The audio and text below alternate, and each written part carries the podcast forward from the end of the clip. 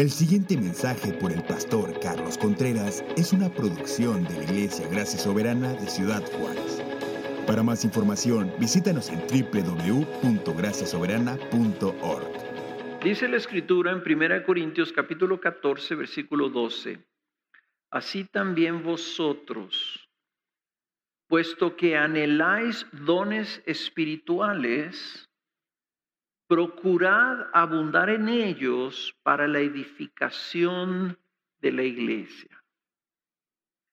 Aquí es importante que veamos que, que Pablo le está hablando a los corintios y los corintios tenían, habían caído en una, en una sobreconcentración, en una fijación sobre los dones espirituales, de tal forma que todos ellos anhelaban tener muchos dones espirituales. Ellos pensaban que una persona era espiritual si tenía muchos dones espirituales.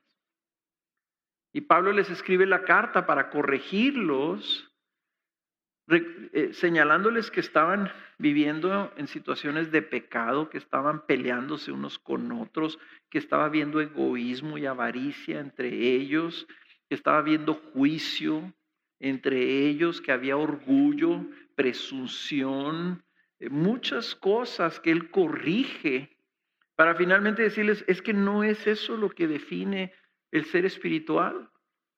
No son los dones lo que te hace espiritual, sino que eh, haya evidencia del fruto del Espíritu especialmente, eh, que, que se hagan las cosas con amor. La verdadera espiritualidad, ¿verdad?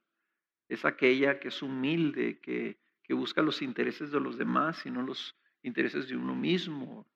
Y, y, los dones que debemos nosotros anhelar, los debemos anhelar precisamente para poder expresarlos en amor los unos para con los otros. Si tomamos la corrección que el apóstol Pablo trajo al libro, a, los, a la iglesia de los corintios en este abuso que estaban haciendo de la espiritualidad, Mm, mm, representándola a ellos como diciéndoles, ser espiritual es el que tiene dones espirituales. Y Pablo dice, no, ser espiritual es aquel que es guiado por el Espíritu en amor, y hay una evidencia de eso en sus vidas. Dice él, si realmente ustedes están anhelando dones, los corrige y les dice entonces, procuren abundar en ellos, sí, efectivamente, pero ¿para qué? Para la edificación de la iglesia. Aquí Pablo está anotando y diciendo, es importante que veamos que, que sí es bueno querer tener dones del Espíritu. Los dones del Espíritu es algo que Dios te da, que viene de Él, pero dice, procúralos, procura que abundes en ellos, pero para que la iglesia se edifique, no para que tú te sientas muy espiritual. Entonces en la vida del Espíritu, los dones del Espíritu o el operar en los dones del Espíritu es una expresión de la vida del Espíritu. No es lo que te hace espiritual, no es lo que te hace a ti este, tener plenitud en el Espíritu, sino que si tú buscas la plenitud del Espíritu, ¿verdad? Como esa, esa que hablamos de que ser lleno con el Espíritu es estar cada vez más bajo el control, el gobierno del Espíritu en tu vida. Si tú buscas eso, entonces debes procurar abundar en los dones del Espíritu para ser usado por el Espíritu para edificar la iglesia, que es su voluntad. Ahora, algunos de ustedes tal vez vengan de otras iglesias donde se ha enseñado diferentes perspectivas sobre los dones espirituales. Algunos tal vez vengan de alguna iglesia en donde nunca oíste tú hablar de los dones espirituales o oíste hablar negativamente de los dones espirituales. O tal vez tú estás conociendo de la palabra y te has metido al internet y has buscado este, uh, información y has leído cosas ahí, ¿verdad? De que unos, unos que, que este, tienen una postura y, y, están mal, son falsos profetas, otros este, dicen que la verdadera cristianismo tiene que ser de cierta forma y que los dones del Espíritu ya no existen. Yo quiero, antes de empezar a hablar con esto de la manera como he hablado, quiero tomar un tiempecito y definir cuál es la postura de gracia soberana y gracia soberana como familia de iglesias. Y la postura de gracia soberana como familia de iglesias está establecida en nuestra declaración de fe, la cual está siendo ahorita revisada. Está siendo, tenemos, estamos en un proceso de tres años de expandir nuestra declaración de fe, definirla aún más, ajustarla a los tiempos que han cambiado y quiero eh, tomarme ese tiempecito nomás para, para instruirlos en esto. hay básicamente dos posturas que podríamos decir son las dos posturas que está una de un lado y otra del otro. La primera postura pudiéramos llamarle la postura carismática pentecostal. La postura carismática pentecostal dice que básicamente los dones del Espíritu que vemos nosotros en el Nuevo Testamento, especialmente en el libro de los Hechos, continuaron y continúan vigentes para toda la iglesia. ¿Ok? Y ellos, ellos hablan de que lo que vemos nosotros en este mundo eh, actual, donde en los últimos, en los últimos siglos se ha extendido el movimiento carismático, las iglesias carismático-pentecostales en todo el mundo, ¿verdad? De tal forma que es el grupo más grande ahorita de todo el mundo evangélico. Este es porque Dios está restaurando los dones del Espíritu que había en el libro, que vemos nosotros en el libro de Hechos, para que sucedan en la iglesia el día de hoy. Del otro lado del espectro este, ¿verdad? De, de las posturas en con respecto a los dones del Espíritu, están aquellos que dicen que no, que los dones del Espíritu fue algo que el Señor dio a los apóstoles y a la primera iglesia porque se estaba estableciendo la iglesia y se estaba escribiendo la escritura. Y entonces venía esta revelación del Evangelio que, que estaba siendo promovida por los, por los apóstoles y, les, y, vemos nosotros en el testimonio de la, de la, de la Biblia que Dios había dado dones especiales a los, a los apóstoles, señales y milagros para que confirmara que lo que estaban ellos trayendo venía del Señor Jesús porque hicieron las mismas señales que hizo Jesús. Al escribirse la escritura, al establecerse la iglesia y dejar ya establecida por escrito la, la palabra de Dios, ya no eran necesarias esas señales. Entonces, la, pregunta es, entonces, ¿cuál es nuestra postura? Pues nuestra postura es una en donde nosotros reconocemos la validez de algunas de esos puntos de ambas posturas.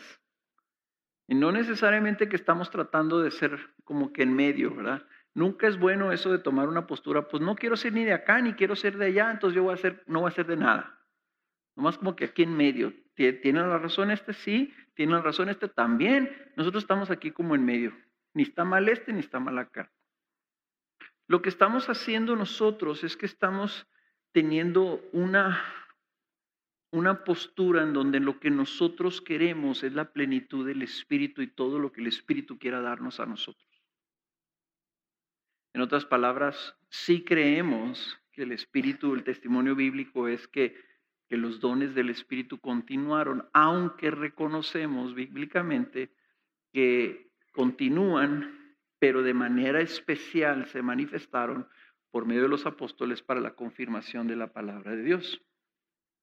Y les voy a, decir cómo lo dice, cómo lo dice nuestro, nuestra declaración de fe. Y no la voy a leer toda, voy a leer nomás el último párrafo, el último párrafo que dice así.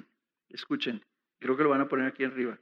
Dice, con la excepción de aquellos entre los apóstoles que fueron comisionados como testigos oculares de Cristo y que fueron receptores de revelación normativa, el rango completo de los dones espirituales permanece vigente en la iglesia. Se concede para el bien de la iglesia y su testimonio al mundo, y por lo tanto todos esos dones han de ser ardientemente deseados y practicados hasta que Cristo regrese. ¿Ok? Entonces, se fijan, está haciendo una excepción. Está diciendo que los dones son vigentes, pero hay una excepción en los apóstoles que se les dio algo especial para verificar la revelación normativa, en otras palabras, el canon, la norma, la palabra de Dios infalible. Distinguimos nosotros, esto es la palabra, verdaderamente la palabra hablada por Dios. La dio el Señor por medio de los profetas y los apóstoles. Y eso es lo que tenemos escrito. Ahora, ellos, ¿verdad? Recibieron entonces esos dones para verificar, para confirmar esa palabra. Y sabemos que el Señor Jesús también, ¿verdad? Hasta una vez dijo el Señor Jesús, bueno, si no crees mis palabras, cree las señales que estoy haciendo. Y la gente de todas maneras no creía. Entonces a los discípulos también hicieron señales y también los mataron. Los metieron en la cárcel y los mataron. Entonces, esto que se les dio, este, lo que, lo que nos lleva a nosotros, o, lo que nuestra declaración de fe nos dice, es que nosotros debemos anhelar vivir en esa plenitud. Dice, los dones han de ser ardientemente deseados. ¿Por qué? Porque nosotros deseamos ardientemente ser llenos de todo lo que el Espíritu quiera hacer en nuestra vida. Queremos vivir en la plenitud del Espíritu. Queremos más del Espíritu, no menos. Y si el Espíritu da dones, queremos sus dones, los que Él quiera darnos. Y si Él se quiere manifestar, queremos que se manifieste entre nosotros. Y si Él nos quiere hablar, queremos que nos hable. Y si Él quiere usarnos, queremos ser usados por Él. En el artículo, aunque aquí no, no, no, lo tienen aquí escrito, pero déjenme leerlos, el, el, lo que nuestra declaración de fe, el artículo anterior a los dones del Espíritu, hablando de la llenura del Espíritu Santo, dice esto, el Espíritu Santo desea llenar al pueblo de Dios continuamente con mayor poder para la vida cristiana y su testimonio. El Espíritu es el que desea llenar a su pueblo. Ser llenos del Espíritu es estar cada vez más plenamente bajo su influencia, más conscientes de su presencia y más efectivos en su servicio. Y entonces la aplicación es esta. Todos los cristianos deben entonces buscar ser continuamente llenos del Espíritu al vivir y orar de una manera que invite la obra del Espíritu entre ellos deseando ardientemente que Dios cumpla sus propósitos en nosotros y a través de nosotros. Esa es la clave. Que nosotros estemos deseando ardientemente, ¿verdad? Que el Espíritu Santo cumpla sus propósitos en nosotros y a través de nosotros. Entonces, Aquí yo no, se me preguntan, ¿tú qué eres? ¿Tú eres acá y estás de acuerdo con esto? ¿Estás de acuerdo con esto? Yo lo único que quiero ardientemente es ser lleno de todo lo que el Espíritu Santo nos quiera dar. Que cumpla su propósito en mi vida y que me use para cumplir el propósito que tiene para con los demás. Punto. ¿Verdad? Ya te quieren meter, no, pues es que defínete aquí. Pues me defino como quieras, ¿verdad? En ese sentido, yo soy pro Espíritu Santo. Y pro sus dones, claro. ¿Qué más quisiera yo que Él derramara sus dones aquí entre nosotros y que cuando oráramos o nos ministráramos unos a otros fuera en el poder del Espíritu, hermanos? ¿Cómo no voy a querer eso? ¿Verdad? Y eso es lo que tú también debes querer. Y eso es lo que queremos que suceda en los contextos de comunión. Eso es lo que queremos que pase cuando tú te reúnes con tus hermanos en un grupo de casa y que hablan ahí en, esos grupos, ¿verdad? De alguien que tenga una necesidad. Lo que queremos es que el Espíritu Santo ahí los use unos a otros, como dice la Escritura, para alentarse y equiparse y para, para servirse y para estimularse, hasta para exhortarse unos a otros. ¿Ven? Bueno, entonces, volviendo con ese preámbulo, vamos a entonces a volver a, releer o repasar un poquito lo que ya habíamos visto acerca de los dones espirituales, empezando en Romanos capítulo 12, versículo 6. Romanos capítulo 12, versículo 6. Y dice, pero teniendo dones que difieren, noten esto, según la gracia que nos ha sido dada, y luego aquí viene esta exhortación en una sola palabra, teniendo dones que difieren, o sea, todos, según la gracia que nos ha sido dada, y noten esta exhortación clarita, usémoslos si el de profecía, uses en proporción a la fe. Si el de servicio, en servir. O el que enseña, en la enseñanza. El que exhorta, en la exhortación. El que da con liberalidad. El que dirige con diligencia. El que muestra misericordia con alegría. Hace varias semanas, el año pasado, vimos este pasaje y hablamos de la diversidad que hay y de cómo debemos nosotros de ver que hay dones que parecen normales, naturales, y otros dones que parecen extraordinarios. Por ejemplo, podemos hablar de los dones que no parecen tan extraordinarios como el servicio, la enseñanza, la exhortación, el dar, el dirigir, la misericordia. Esos son dones que la escritura habla, ¿verdad? En este pasaje y, nos dice que, pues, o sea, tú los ves y tú ves a una persona que es muy misericordiosa y tú no piensas que es un don espiritual. Y aquí está diciendo Pedro que sí es, digo Pablo, que sí es un don espiritual. Nosotros, clarita, clarito, cuando hablamos de liderazgo, esto es una de las cosas que estuve hablando yo en Silao, ahora que estuve ya con los líderes, nosotros creemos en el don de liderazgo. No todos son llamados a presidir. Eso es un don, es un llamado, es, algo que se le da a individuos para que ejerzan un liderazgo. No todos son efectivos enseñando. Hay personas que enseñan y, y, no se les queda nada a la gente que están siendo enseñada. Y nosotros queremos identificar a aquellos que sí tienen ese don. Hay personas que son generosas, en extremo generosas. Y uno piensa, ay, vieras qué generoso es. Y no le acreditamos al Espíritu Santo que es de manera especial generosa, porque el Espíritu Santo le mueve y pone algo en su corazón. Dale esto a aquella otra persona. ¿Verdad? Y además en otras partes, por ejemplo en 1 Corintios 12 habla del don de administración. Hay personas como Cuauhtémoc que es excelente para organizar, para planear, para administrar las cosas. Por eso está él en el equipo pastoral. Por su don de administración. Es un don espiritual dado por Dios. Así lo hizo Dios. Así le puso ese tipo de cerebro, ese tipo de, personalidad de que él pueda ser administrador. Y Paco, que era el administrador anterior, que él también tenía ese don. Donde él se siente pleno de poder servir a otros administrando las cosas.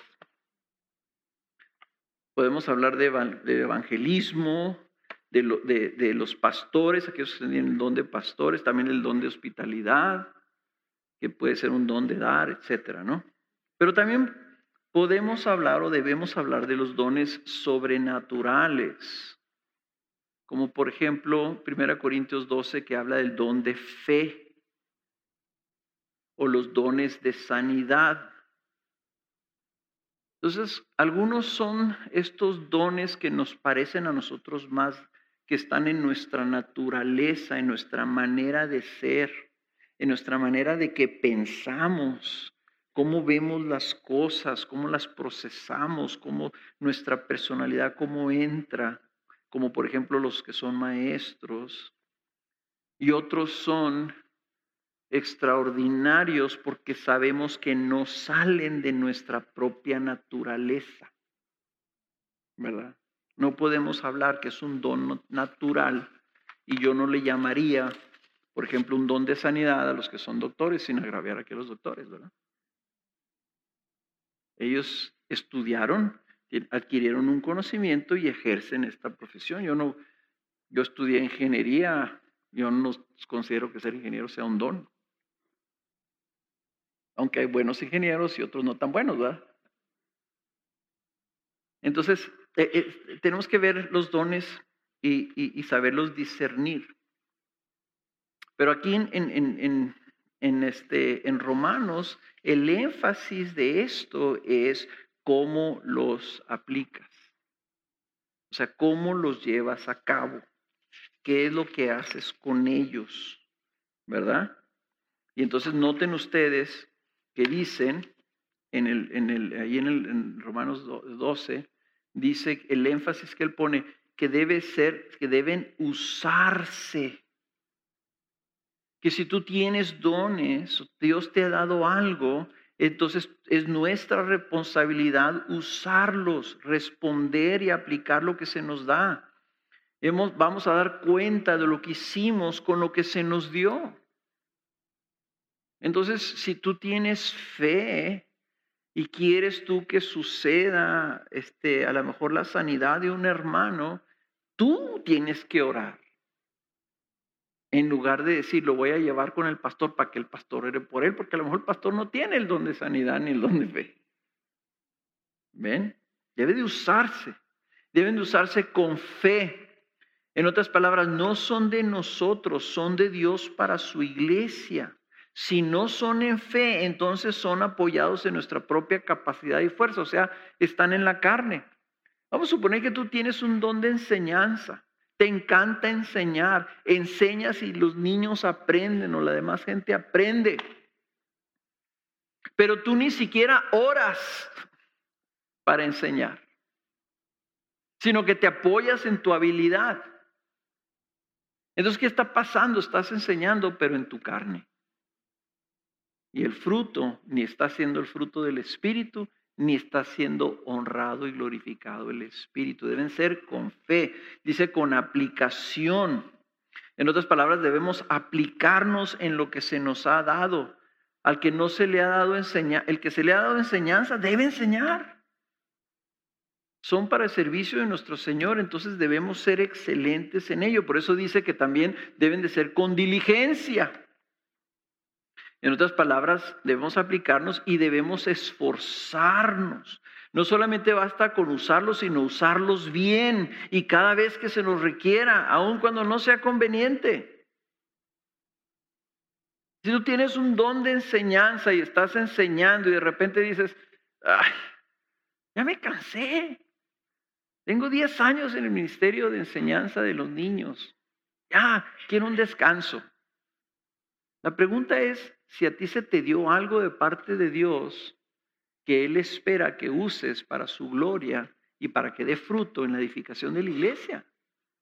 Entonces tú no serías fiel si simplemente porque te da pereza o porque ya no quieres esforzarte o porque ya no quieres pagar un precio, no haces lo que el Señor te ha dado para que hagas.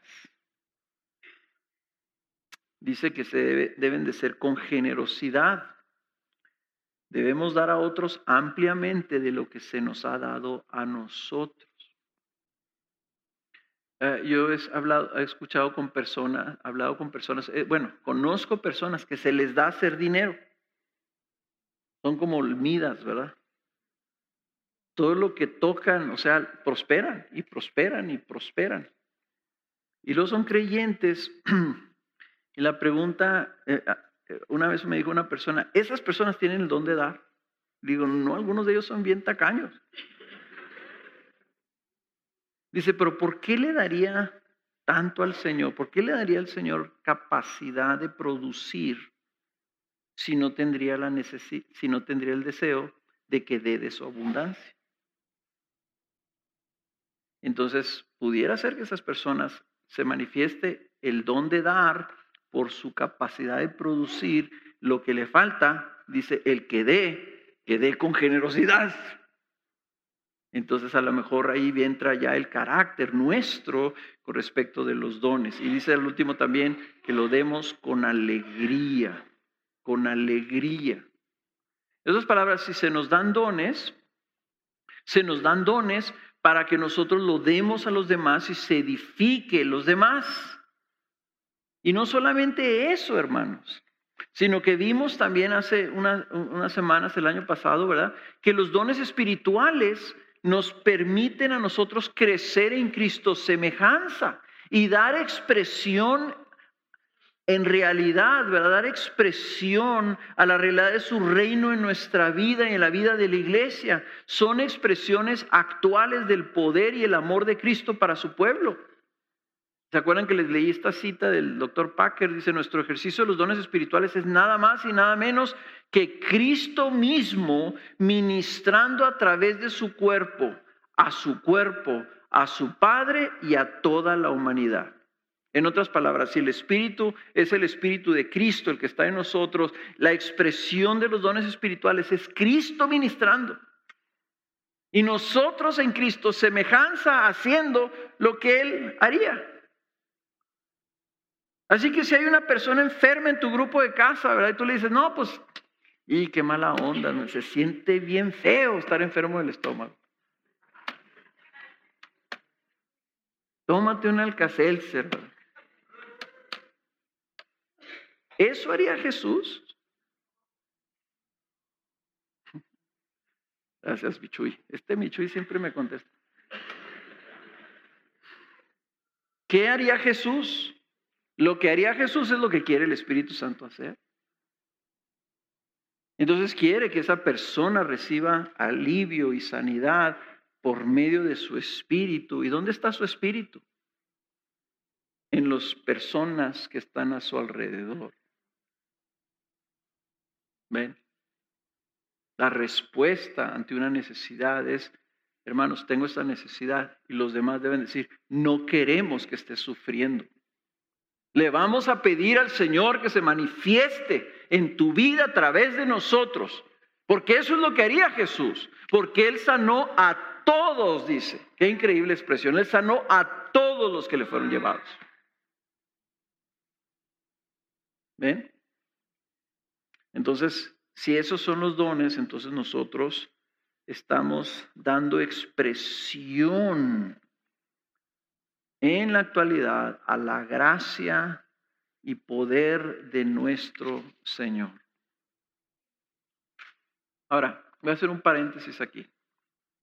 Voy a hacer un paréntesis porque entre esas cosas que están mencionadas, ¿verdad? O por ejemplo, en 1 Corintios capítulo 12, versículo 28, dice que en la iglesia Dios ha designado primeramente apóstoles, en segundo lugar profetas, en tercer lugar maestros, ahorita estamos hablando de maestros, y dice, luego milagros, después dones de sanidad. Y estoy empezando a hablar yo de la sanidad. Y es importante, hermanos, que nosotros estemos conscientes que en la escritura se hace evidente que Dios dio de manera particular señales que confirmaban la palabra de los apóstoles. Hay muchas citas donde esto se afirma en el libro de Hechos, en el libro de Corintios, en el libro de Hebreos. Miren, bien, les voy a leer lo que dice Hebreos capítulo 2. Hebreos capítulo 2. No, no se vayan de, de, ahí de donde estaban en Romanos, pónganle, pero si quieren nomás escuchen lo que, lo que dice, lo que lean, leanlo aquí en la, pantalla. Dice, por tanto debemos prestar mucha atención a lo que hemos oído, o sea, al Evangelio, no sea que nos desviemos, porque si la palabra hablada por medio de ángeles resultó ser inmutable, y toda transgresión y desobediencia recibió una justa retribución, y probablemente esté hablando de la caída del diablo, que era un ángel, Dice, ¿cómo escaparemos nosotros si descuidamos una salvación tan grande, la cual después que fue anunciada primeramente por medio del Señor, porque el Señor vino anunciando el Evangelio, vino anunciando el Evangelio del reino de Dios, primeramente por el Señor, nos fue confirmada por los que oyeron, o sea, los apóstoles testificando Dios juntamente con ellos, tanto por señales como por, por prodigios y por diversos milagros y por dones del Espíritu Santo según su propia voluntad. Entonces lo que nosotros vemos en el libro de Hechos, ¿verdad? Que paralíticos de vida se paraban y caminaban, que nacieron y que nunca caminaron, caminaban, ¿verdad? Que ciegos veían, que sordos oían, que muertos resucitaban. Eran eh, milagros y señales y prodigios, ¿verdad? Extraordinarios que los, que los hizo Jesús confirmando el mensaje y luego lo hicieron los apóstoles confirmando el mensaje. Dice, ¿cómo vamos a escapar si nosotros descuidamos lo que recibimos? El mensaje del Evangelio de la salvación en Jesucristo. Entonces ahí es importante nomás que tengamos esta conciencia a los discípulos, a los apóstoles, se les dio una gracia extraordinaria por la misión que tenían y pagaron su vida por ello. Pagaron con su vida haber recibido eso. No quiere decir que Dios no pueda hacer milagros por medio de nosotros también, o pueda traer sanidades, o pueda hacer, hacer algún prodigio. Pero sí sabemos que tendría que ser algo extraordinario como lo fue la, la que se concedió el Evangelio al mundo y se estableció la iglesia. Entonces quiere decir que nosotros podemos esperar milagros, desear milagros, esperar sanidades, esperar que el Señor haga algún prodigio, sabiendo, ¿verdad?, que Él nos quiere bendecir, pero nunca de manera presuntuosa, asumiendo que porque el Señor levantó a, los muertos, nosotros también podemos aspirar a lo mismo. ¿Puede el Señor levantar un muerto ahorita? Sí. Algunos dicen que lo está haciendo en China, que lo está haciendo en África. ¿Verdad? Puede hacerlo, lo puede hacer. Pero si lo está haciendo allá es porque Él tiene una intención particular en algo que Él está haciendo, en donde va a dar esos prodigios, esos milagros. No debemos asumir automáticamente que si yo los quiero o yo los creo, va a suceder. ¿Ven? Habiendo dicho eso, entonces la pregunta es, pero entonces sí hay milagros hoy en la actualidad. ¿Podemos nosotros creer esto ahorita? que el Espíritu Santo puede hacer milagros y sanidades? Sí, Sí lo podemos creer, porque está en el testimonio de la Escritura, porque Pablo lo está diciendo que entre ustedes están pasando estas cosas. Entonces, si estaba pasando de manera en, las iglesias, no solamente en los apóstoles, yo creo que podemos nosotros esperar que esté sucediendo lo mismo. Especialmente si creemos que el Espíritu Santo es el Espíritu de Cristo que está en nosotros y que quiere llevar a cabo la obra de Cristo por medio de su cuerpo. Ahora, dice primera de Pedro capítulo 4 versículo 10. Vayan a primera de Pedro capítulo 4 versículo 10. Ya lo leímos la vez pasada también.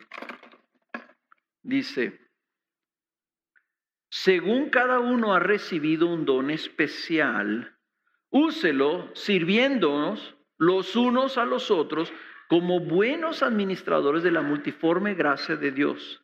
El que habla, que hable conforme a las palabras de Dios.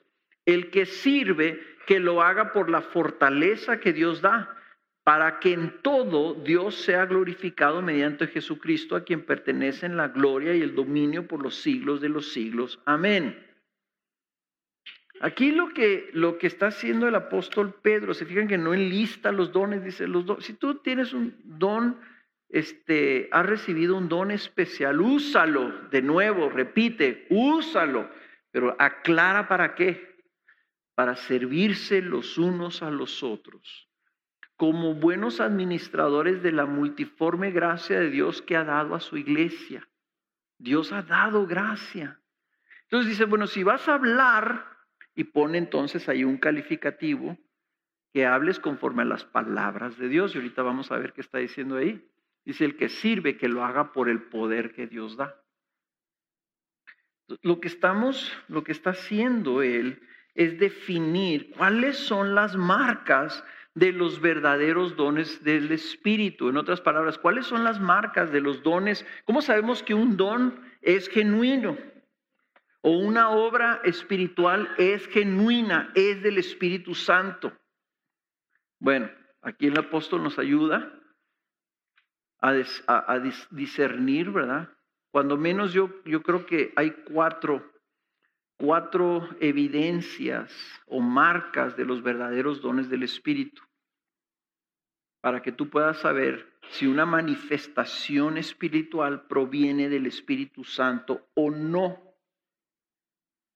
Primera de ellas es, deben estar, esas, esas manifestaciones del Espíritu deben estar bajo la autoridad de la Escritura. Nunca puede algo proveniente del Espíritu Santo estar por encima de la Escritura o negar o contradecir lo que ya ha sido revelado de manera infalible por ese mismo espíritu a través de la escritura. Si hablamos debe ser conforme a su palabra escrita y ninguna obra puede ser contraria a su palabra escrita. En otras palabras, el Espíritu Santo nunca se va a contradecir. Y nunca, si nosotros creemos que esta es la palabra de Dios, nunca va a decir algo que no cheque con lo que dice aquí. Nunca va a hacer algo que no cheque con lo que dice aquí. ¿Ok? Entonces ahí es la primera marca. La segunda. Una segunda es que deben estar centrados en Cristo. Las manifestaciones deben estar centradas en Cristo como Señor y Salvador. Ninguna manifestación espiritual se le puede acreditar al Espíritu Santo si no busca glorificar a Cristo como nuestro Señor.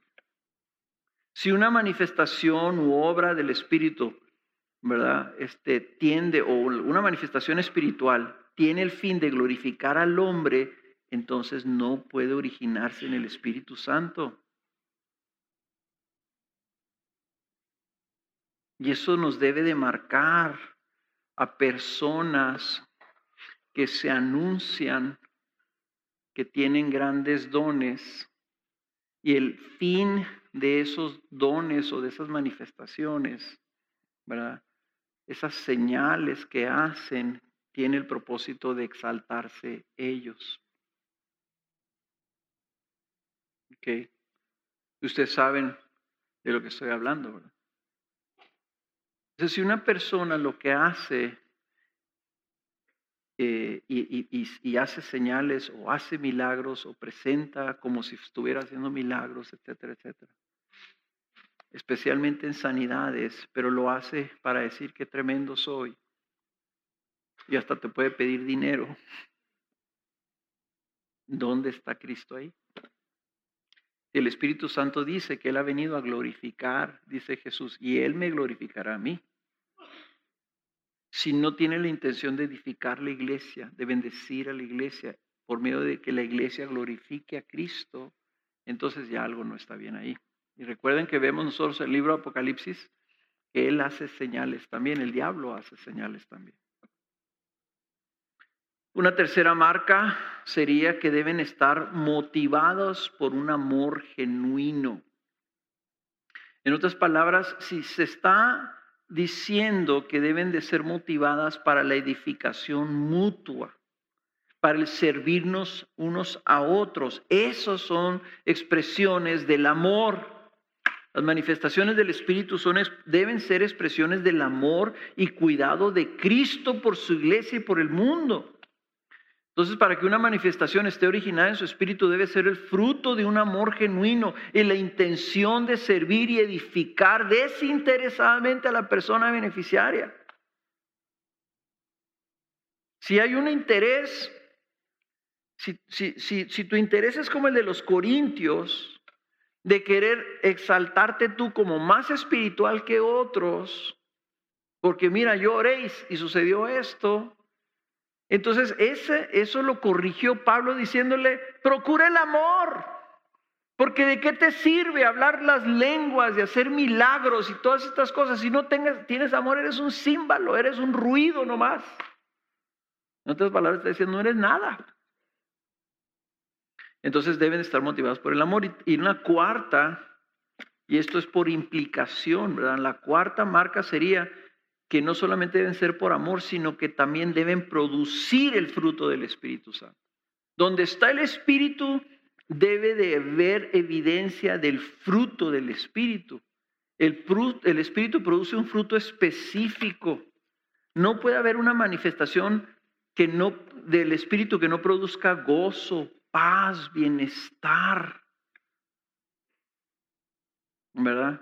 Si algo produce angustia, desorden o algún mal, o es expresado en impaciencia o en contienda, entonces no es un fruto del Espíritu, es un fruto de la carne. ¿verdad? Entonces, si tú quieres saber si el Espíritu Santo está operando en tu vida y tú estás haciendo cosas y está viendo y quieres saber si esto está producido por el Señor, pregúntate, ¿estás centrada en Cristo? ¿Está glorificando a Cristo? ¿Está dentro de la autoridad de la Escritura? ¿Estás en dependencia del Espíritu Santo o estás tú obrando en tu propia habilidad humana? Produce edificación, produce aliento, es en amor, está ese fruto del Espíritu ahí. Cuando, si vas a orar por alguien, por ejemplo, está enfermo, ¿cuál es la motivación de esa oración? Muchas veces, hermanos, tristemente oramos porque, pues, le dijo que está enfermo, que si oramos por ellos, por él, ¿verdad? Pues, vamos a orar por él, pues. Es tu motivación es ya, o sea, para que se vaya. O te duele te mueve el amor por el hermano. Quieres ser bendición para su vida. Quieres compartir con otros lo que Dios te ha dado.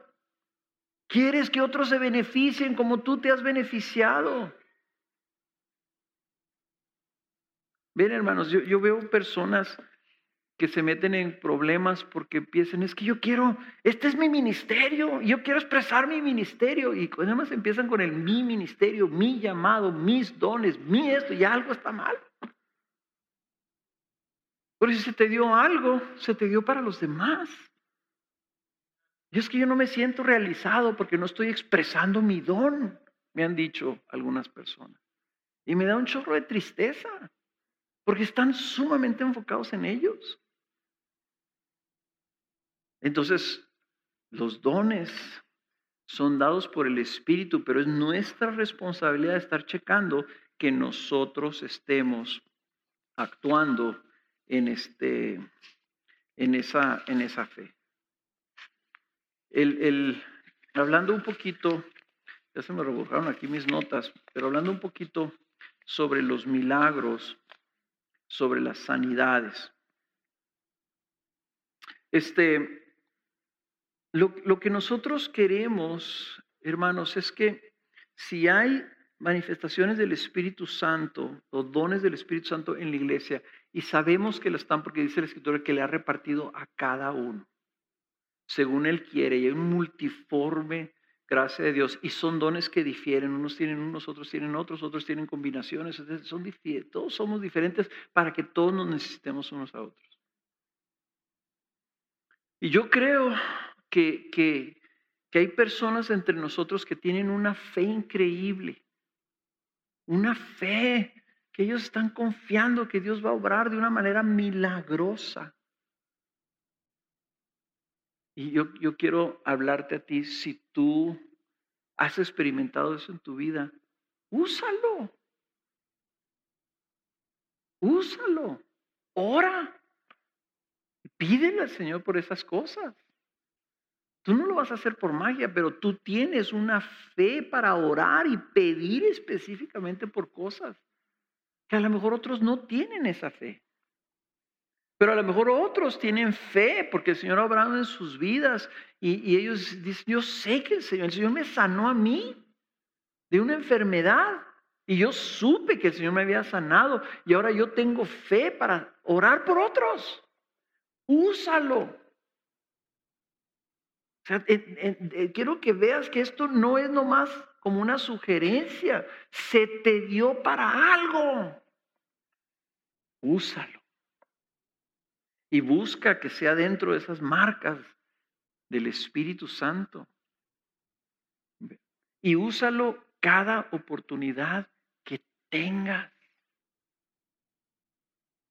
Si, si ahorita escuchaste que debemos orar por nuestro país y, y tú tienes fe de que Dios puede hacer un milagro en nuestro país, úsalo. Tómalo como tu responsabilidad. Si tú vas a tu grupo de casa o estás en tu grupo de discipulado y alguien manifiesta una necesidad como aquella vez que dijimos aquí, ¿quién sabe? ¿Quién está en una situación que si no ocurre un milagro, no, o sea, no, no van a salir de esa situación? Y pasaron como, como 12 personas o más. Así, ¿quién necesita? Literalmente dice, si no, lo que yo necesito es un milagro, es un milagro. Cuando haya situaciones así, úsalo. Di, yo creo que el Señor puede hacer un milagro en tu vida. Vamos a orar. Esa es la única manera en que vamos a ver milagros. Si caminamos en incredulidad, en indiferencia, en indolencia para con las necesidades de los demás hermanos, no estemos esperando que haya milagros. Nosotros como pastores no estamos aquí para, para hacer un show. Estamos para equiparlos para ustedes, para la obra del ministerio. Y eso es lo que estamos pretendiendo hacer. ¿Queremos todos que haya más milagros, que haya más sanidades en la iglesia? Sí. ¿Qué se necesita? ¿Que hagamos reuniones de milagros? No, se necesita que donde tú estés, con quien estés, cuando estés, cuando haya oportunidad, tú creas que Dios te puede usar a ti y ores. ¿Mm? La única diferencia por la que tal vez los pastores deban orar por personas es porque la escritura le manda a la iglesia por medio de Santiago que si alguien está enfermo que vaya con los ancianos. Pero tal vez es porque no había con quién más ir. Y entonces los pastores tienen más oportunidades de orar y entonces probablemente vean más milagros o más sanidades o más ocasiones de dar reportar oramos y mira lo que pasó. Pero eso no quiere decir que tú o que los pastores tengan mayores dones de sanidad o mayores dones de, de otras cosas. Los dones están repartidos ahí. Y también alcanza uno poquito acá, ¿verdad? Pero allí están los dones. ¿Ok? Ahora, ¿qué onda con los dones de, la, de palabra? Bueno, los dones de palabra, como dice en 1 Corintios 12, de a cada uno se le ha dado la manifestación del Espíritu para el bien común. Ahí está, se te da para el bien común.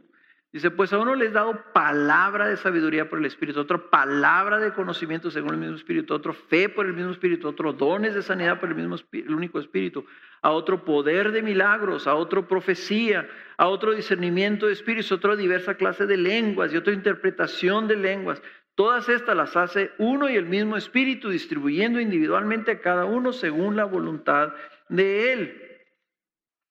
Luego en el capítulo 14, versículo 6 dice, ahora bien hermanos, si yo voy a vosotros hablando en lenguas, ¿de qué provecho sería a menos de que hable?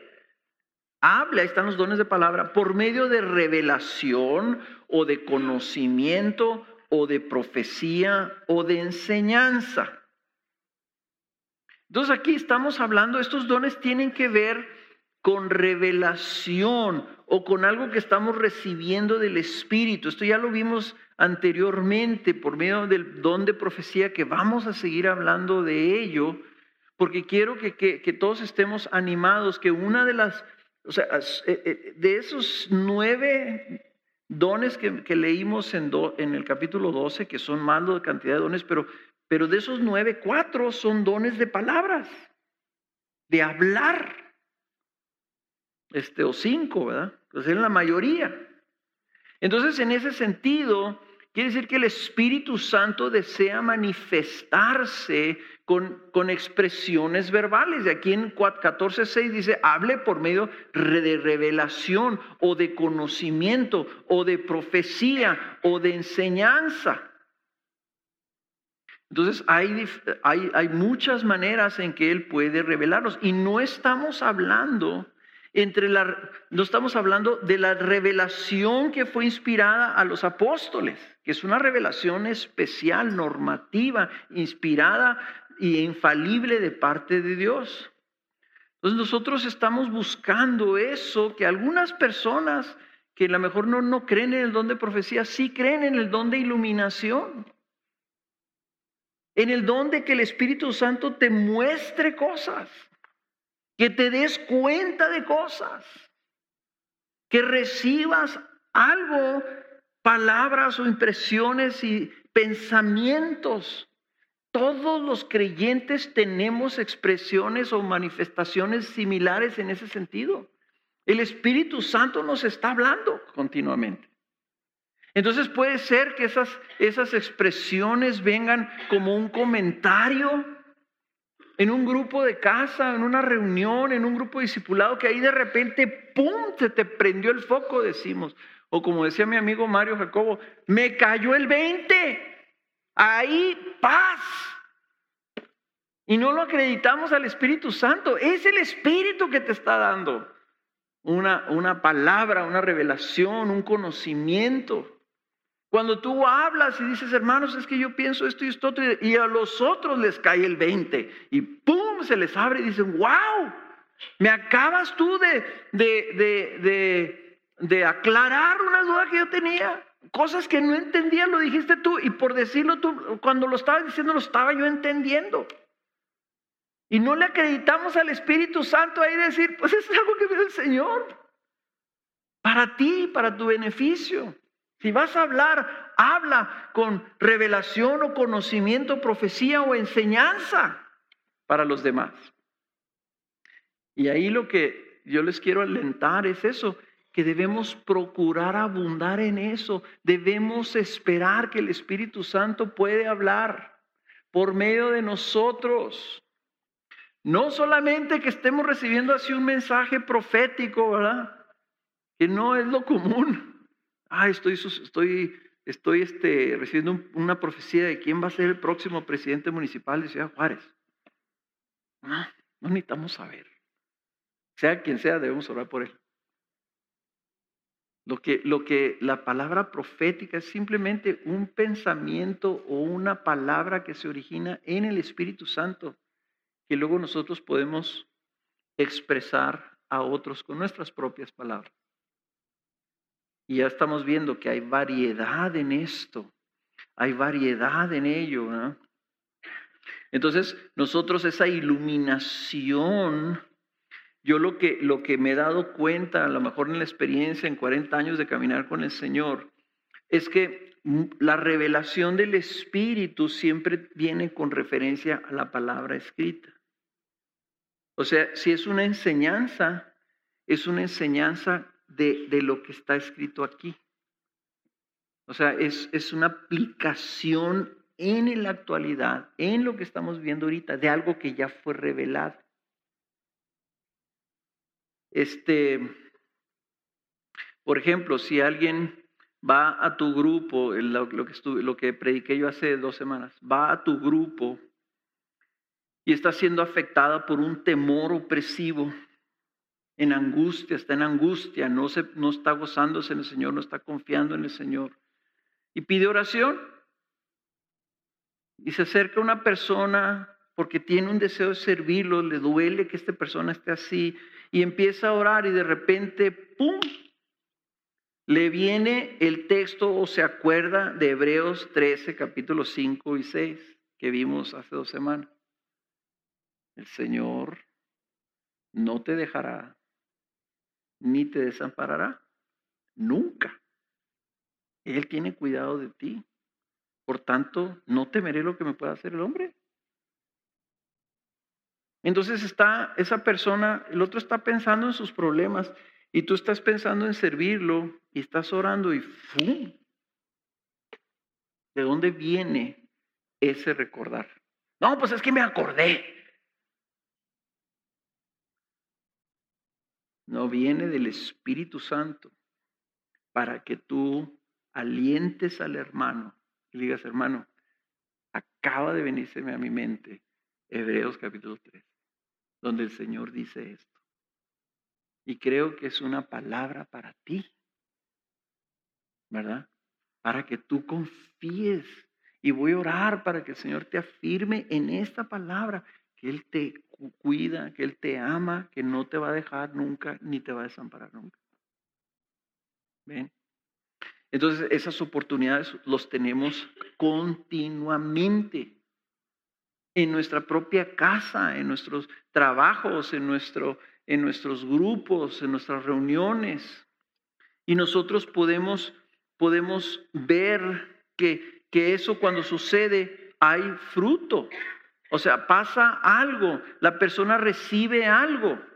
Entonces nosotros podemos acreditarle al Señor la gloria de eso y ayudar a que las personas sean alentadas en su fe por ello, ¿verdad? ¿Y qué es lo que pasa cuando eso dice que hable por medio de revelación o de conocimiento, de profesión, de enseñanza? En el 14.26, en 1 Corintios 14.26, dice, ¿qué hay que hacer, hermanos? Pues cuando os reunís, cada cual aporte salmo, enseñanza, revelación, lenguas o interpretación, y que todo se haga para edificación. ¿Se fijan cómo está el, apóstol continuamente calificando los dones? Tienen que ser para edificación, para que haya provecho, para que la gente sea alentada y animada. Entonces aquí está diciendo Pablo que cuando se reúne dice, cada cual, cada quien tiene algo que aportar. Y menciona aquí que un salmo, ¿verdad? No está hablando que te repitas, aprendas de memoria los salmos para que los estés trayendo ahí. Está hablando de un salmo. En ese entonces, ¿verdad? La gente no tenía las Biblias. Conocían la escritura, pero probablemente esté hablando de, de un salmo espontáneo, de un canto espontáneo, o una enseñanza, o una revelación. Lo importante es que, veamos, ¿verdad? Que cada uno, por eso es que aquí Pablo habla de revelación, no en el contexto de la revelación de la Biblia, sino en que nosotros recibimos revelación de parte del Espíritu continuamente. Entonces, el Espíritu Santo quiere edificar la iglesia por medio de esas palabras. Si yo estoy predicando regularmente aquí, o los pastores estamos predicando, y en ese proceso, en el yo estar predicando, me vienen palabras, ideas, ejemplos, énfasis, claridad, entendimiento. ¿Acaso no debo acreditarle al Espíritu Santo esas palabras? ¿Sí, verdad? ¿Ustedes qué pensarían si yo dijera, no, pues se me vino en ese momento? Pues, ¿Por qué? Pues, porque soy muy trucha.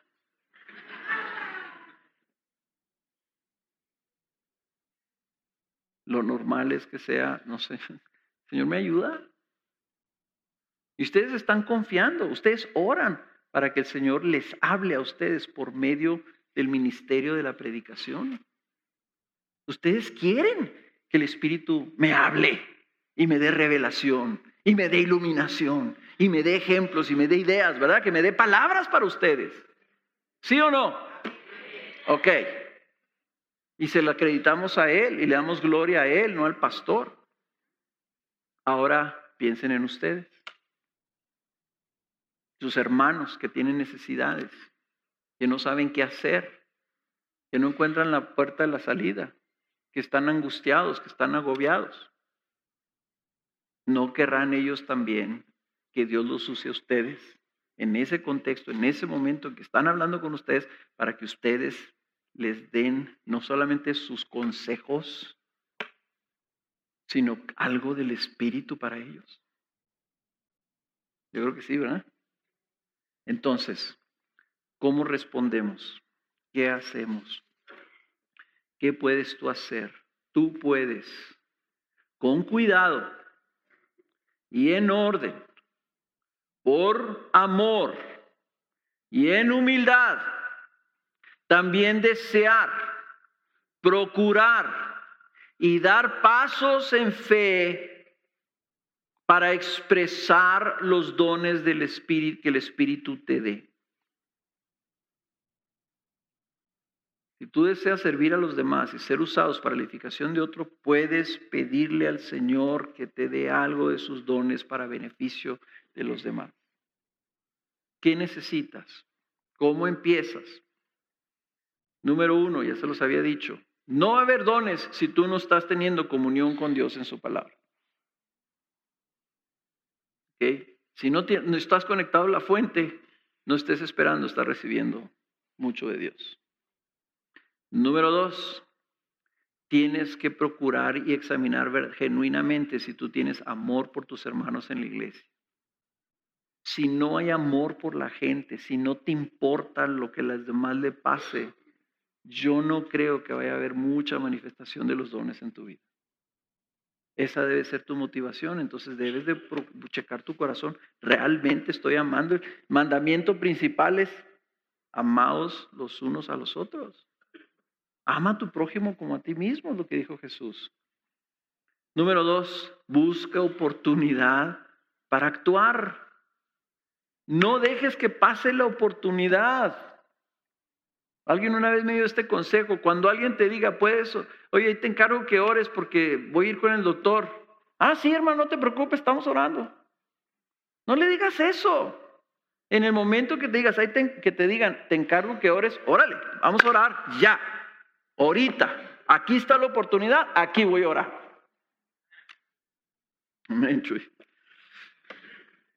No dejes para que pase la oportunidad. No esperes que otros lo hagan. Atrévete a ofrecerte a orar en ese momento. Da el paso. Y miren, si oras por una persona enferma, tal vez muchas veces vas a orar y no se van a sanar. Pero si tú crees que Cristo quiere bendecir a los suyos, sigue orando y eventualmente alguien se va a sanar. Pero si no oras, nadie se va a sanar. ¿Verdad? O se van a sanar, pero no porque tú oraste. Si tú quieres ver que el Señor se mueva, pues mete, si quieres estar mojado, métete el agua, salte a la lluvia. Mete los pies en beneficio de los demás. Espera en el Señor. Espera en el Señor. Aquí lo que estoy tratando de decirte, no quieras que con tu esfuerzo o concentración algo suceda. Yo veo personas que quieren orar por algún enfermo y los oigo que están queriendo imitar como oran personas que han visto en la televisión que oran. Hasta les cambia la voz. Usan palabras que no son de ellos, ¿verdad? Hermanos, no. tú le estás hablando a tu Padre. Él entiende lo que tú quieres pedirle. Tú háblale a tu Padre, al Espíritu Santo. Señor, a Él le duele el estómago.